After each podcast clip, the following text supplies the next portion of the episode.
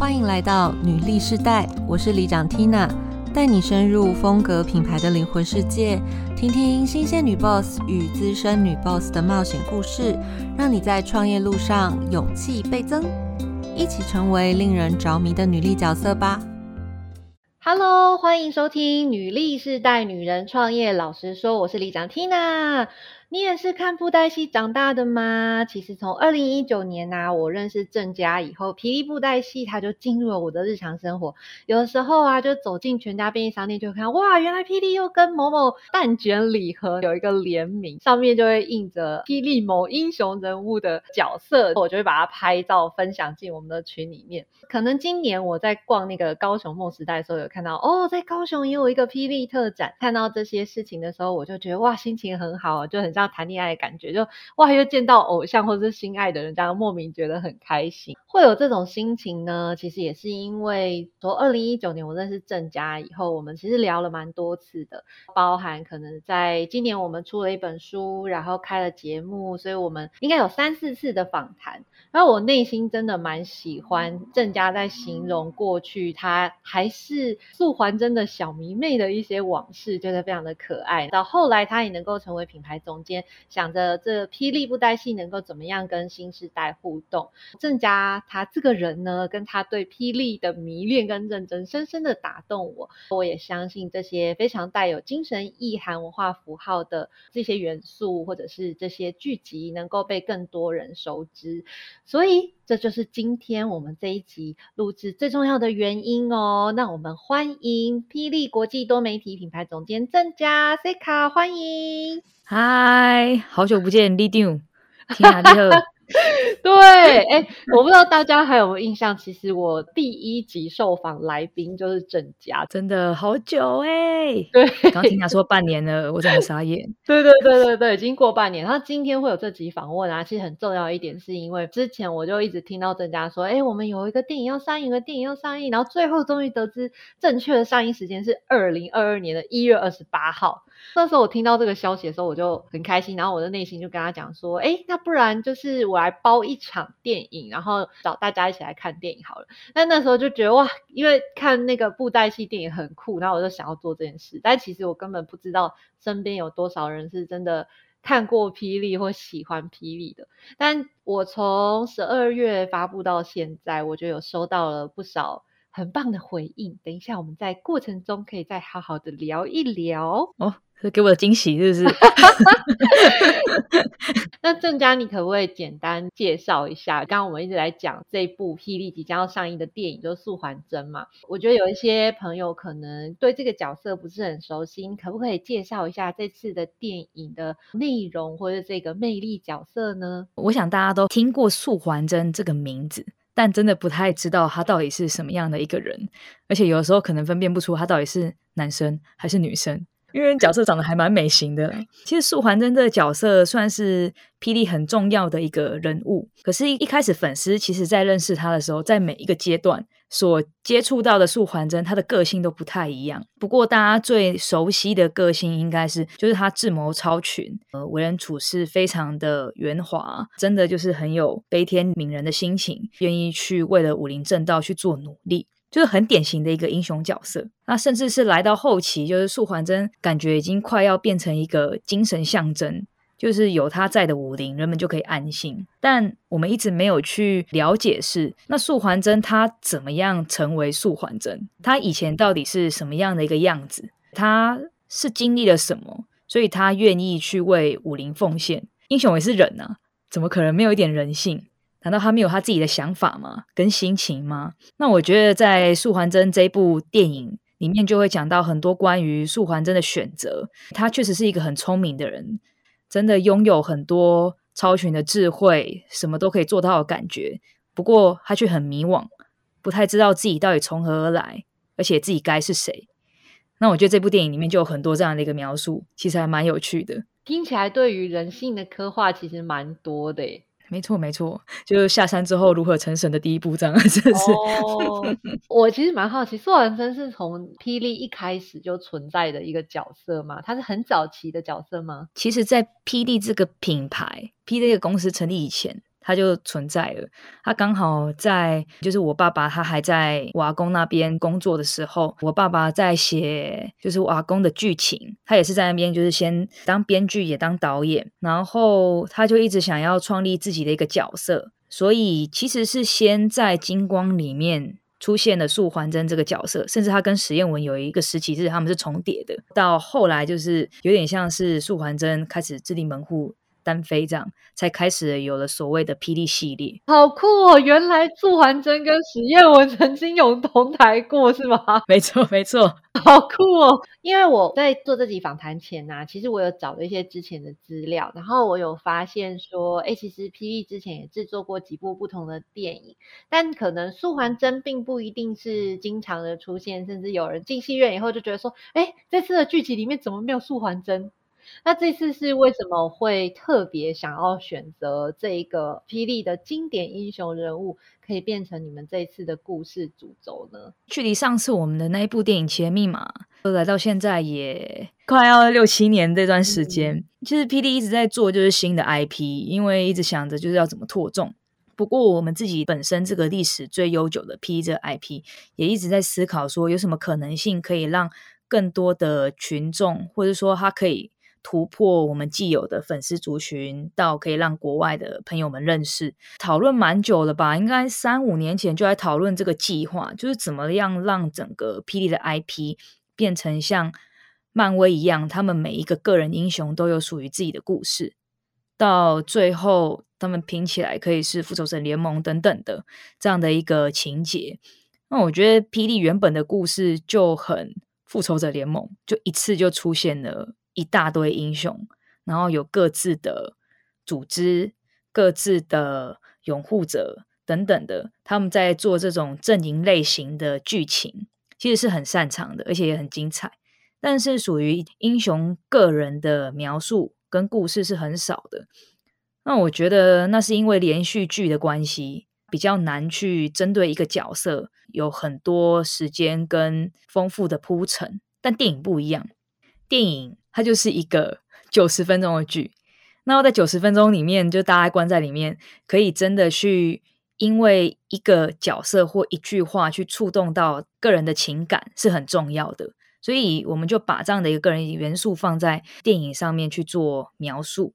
当然，就是说真的要破圈的话，还是以电影这个媒材这样的一个方式是最有力道的，因为毕竟电影所触及到的族群。比较不会像是，嗯他还要到那个 Seven 啊，租 DVD 啊，就是门槛很高等等的。他就是介入一般的这些大众，然后一般人都可以理解的一个故事，然后去触及到更多的群众来了解布袋戏这个文化，这样。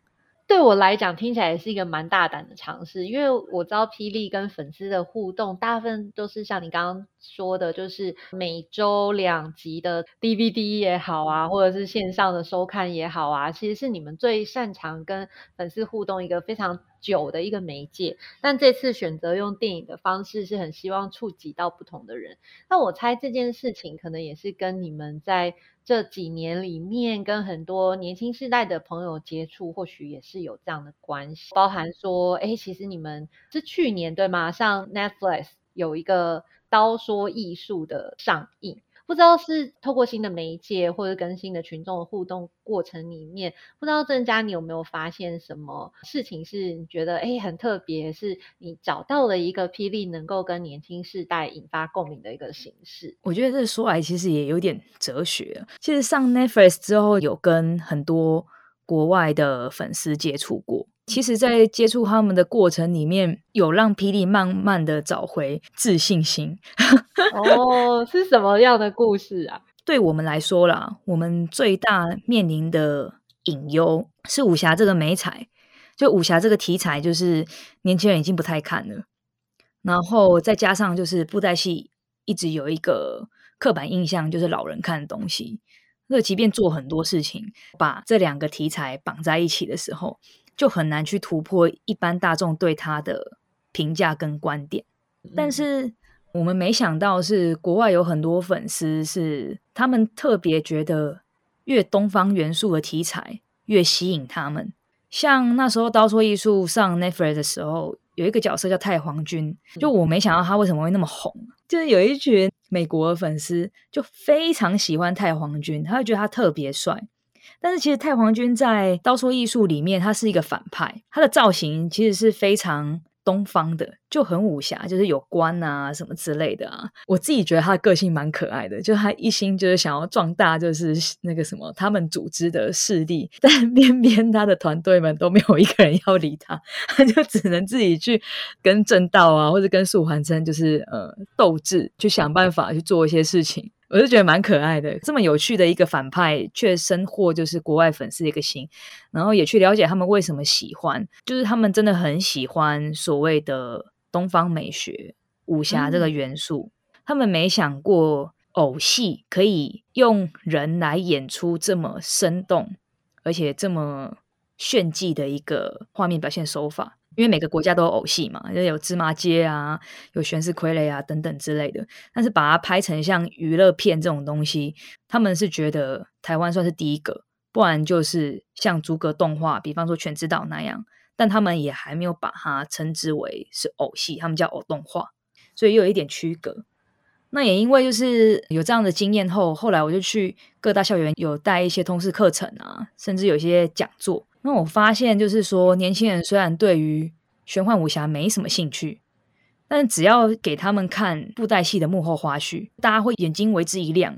就说啊，这东西怎么这样拍出来？就是想都没想过。他说啊，就原来我们台湾有这样的一个东西，他们也知道布袋戏，就知道这三个字，可不知道里面在演什么，或者说也没有兴趣去了解。那我觉得借由这些呃幕后的操老师们。就是他们怎么把这个技术堆叠起来，这种匠人文化跟国外他们欣赏我们偶戏的一个角度，把它结合起来之后，我发现也有帮助这些年轻人，或者说现在大学生越来越了解哦，原来喜欢自己台湾的文化，反而是可以让自己，我觉得对他们来讲也有就自信上面的提升，因为他们就是很常就是会去欣赏一些韩剧等等之类的东西，他们也想要看台剧，但是。没想到，就是一个台湾文化可以来到世界舞台，所以这件事情对他们来讲是还蛮惊艳的。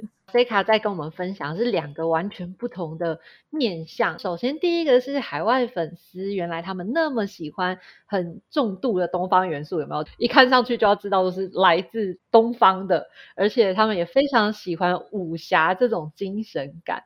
但如果说回来，我们自己台湾的年轻世代反而是比较喜欢这些幕后匠人的东西，他很好奇这些东西是怎么产出的。我刚刚有听到你说，在跟他们互动的过程里面，也找回了一些霹雳的信心。所以你们现在会怎么看待这个武侠故事呢？还是未来的霹雳不一定会走这个武侠的路线？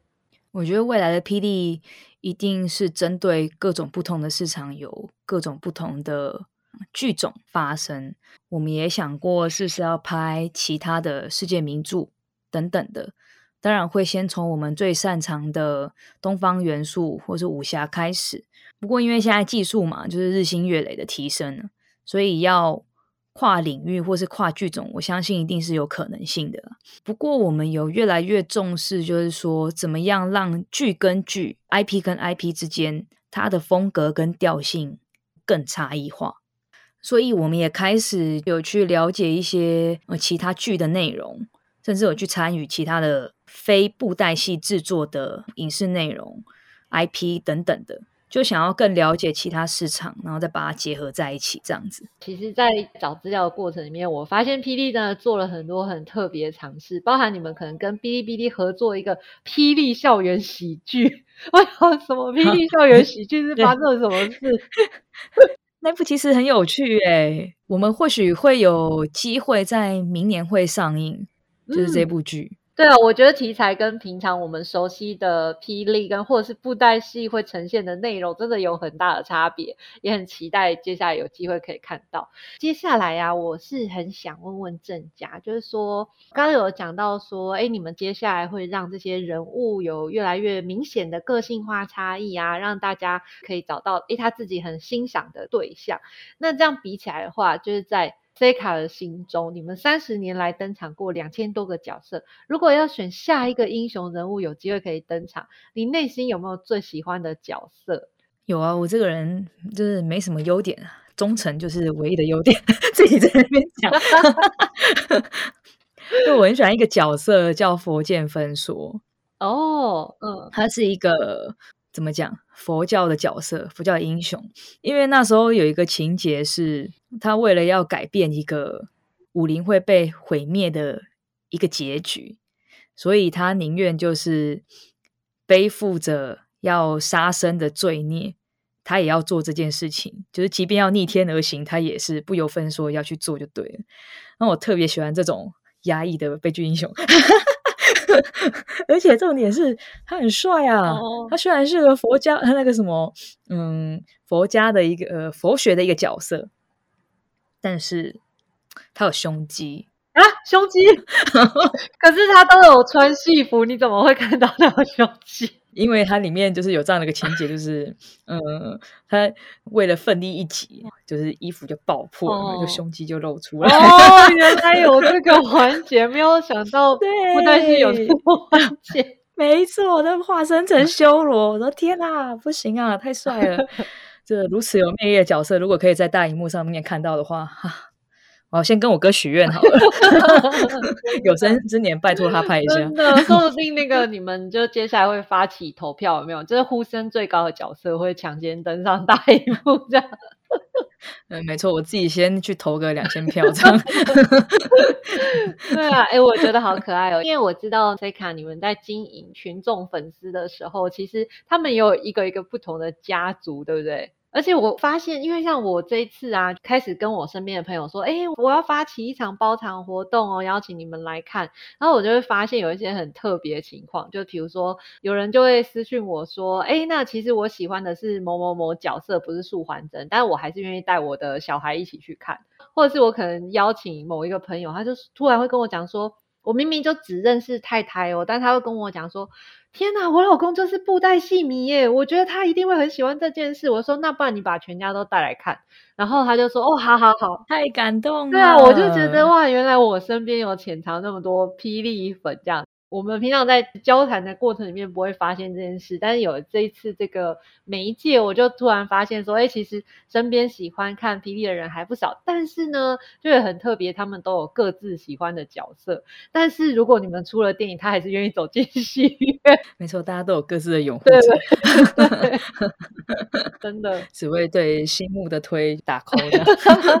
对啊，对啊，哎，所以你们这次的电影宣传活动已经差不多要紧锣密鼓的展开了，对不对？对啊，对啊，现在应该有一些那个实体看板，或者说公车广告已经即将上线了。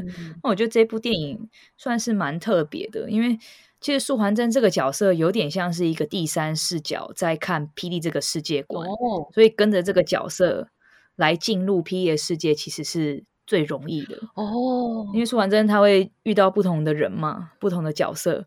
或者是不同的朋友，才会有衍生刚刚所说的这些人，他们都有自己角色的这些喜好的拥护者啊，或者是这些粉丝啊。我相信，就是他们进戏院来看，一定是不会让他们失望的，而且也会对霹雳会有更多的期待跟想象。就是接下来我们会怎么发展？真的，真的，因为我觉得真的很久没有接触偶戏，或只知道。布袋戏三个字，但没有真正看过霹雳的朋友，其实我真的蛮推荐你可以透过这个机会，然后来一窥这个台湾一个非常重要的偶戏文化。但他们现在其实做的非常的酷炫。谢 谢谢谢。对，你们在这次过程里面是不是也会多跟大家分享你们的幕后花絮？因为我有看到好像有一些电影制作的过程啊，访问已经开始上架了，对不对？没错，而且我们。应该是一月初左右吧，就是有特别用了一个蛮酷的东西来拍摄。其实本来布袋戏的拍摄就有点像特色片啊。我觉得大家可以期待一下，嗯在这边偷偷保密。嗯 讲了老半天，我没听出来那个特色是什么。没办法，在我们十二月二十七录嘛，我现在不能爆雷啊。好吧，好吧，哎，那我还想要问一下，就是因为听起来这部戏其实要吸引本来就是对于霹雳很感兴趣，或者是他也喜欢台湾布袋戏曲的这一些群众来说，其实他们是很乐意走进戏院，然后带着他的家人朋友一起来认识的。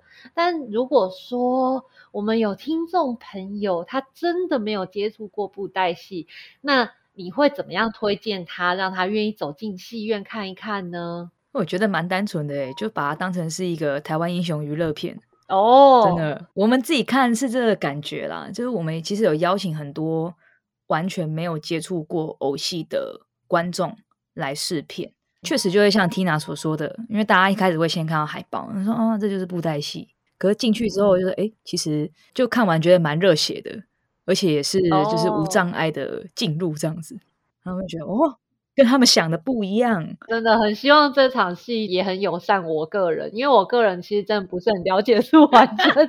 我希望我看出来的时候，可以就是有办法三十秒跟别人介绍一下素还真这样子。一定可以。讲到这里啊，其实我想要再邀请 C 卡可以重新宣传一下这部片，因为它即将要上映了嘛，对不对？你可以再跟我们讲一下它的上映资讯吗？就我们明年就是二零二二年的一月二十八会上映《素还真》这部电影，那在全台各大戏院都会上映。比较特别的是，我们这一次的主题曲其实是迷先生唱的，叫《返璞归真》，所以如果大家喜欢的话，也可以上线听一听。我觉得大家对于反骨的定义啊，可能会有很多不同的诠释，比方说可能是觉得叛逆啊什么之类的啊。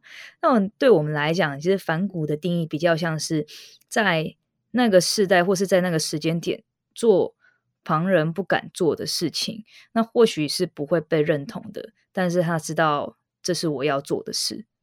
我觉得这反骨比较像是这个意思。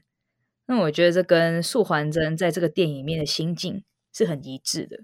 那我觉得这部剧真的就是一个台湾英雄的武侠娱乐片。我相信，不管是大人或是小朋友，对于这部片呢，都会有他们所感动的地方。所以诚挚的邀请大家一起来看。真的耶！你刚刚最后介绍就是这个主题曲，在讲这个精神的时候，我觉得你刚刚讲这个是现在很多人会这么做事，反而就像你说，现在真的越来越多人会愿意深深的投入一个小众或者是一个匠人的领域去做生根。相信这部电影一定非常精彩。好，让我们赶快有机会走进戏院。那铺成这么多呢，就是因为呢，就是刚刚一开始有跟大家说嘛，就是我在一月九号上午在台北新星秀泰影城包了一个七十人厅，目前呢发布大概。一周多的时间，已经有四十几位朋友报名了，我还有二十个位置可以邀请你们跟我们一起走进戏院。所以我今天呢也会把报名链接放在我们的节目单里面，所以不用担心，我们十二月底就会 这期节目就会上线了。所以大家赶快来，然后也祝福《素还真》这部电影有机会可以大卖，更多人因为喜欢台湾的文化认识霹雳，有更多年轻世代的伙伴因为喜欢素还真，有机会成为霹雳的粉丝。太感谢了，谢谢 Tina。如果听众朋友喜欢的话，我们一月九号见，大家赶快来。没错，没错。其实我觉得一月九号万一真的赶不上也没关系啊，因为一月二十八号全台戏院都会上线，好吗？就是过年期间，不如就来个台湾味的过年，一起进戏院看看素还真。没错，如果不知道怎么面对长辈的问题，你就可以说：“那我们去看素还真好了。”他就会去看电影，就不会问东问西喽。哦，哎，哦，原来原来还有这个功能，谢谢你的贡献。谢谢。那如果你喜欢这一期的节目呢，欢迎你追踪订阅我们的频道，也不要忘记追踪《素还真》这部电影的最新消息哦。那请你为我们节目留下五星好评或是留言给我，你的鼓励就是我的最大动力。也请推荐给你身边的好朋友，与我们一起在空中相会。我会分享女性在创业路上所经历的酸甜苦辣，让你搞懂比努力更重要的真能力，一起梦想变现。记得追踪订阅我们哦，拜拜，拜拜。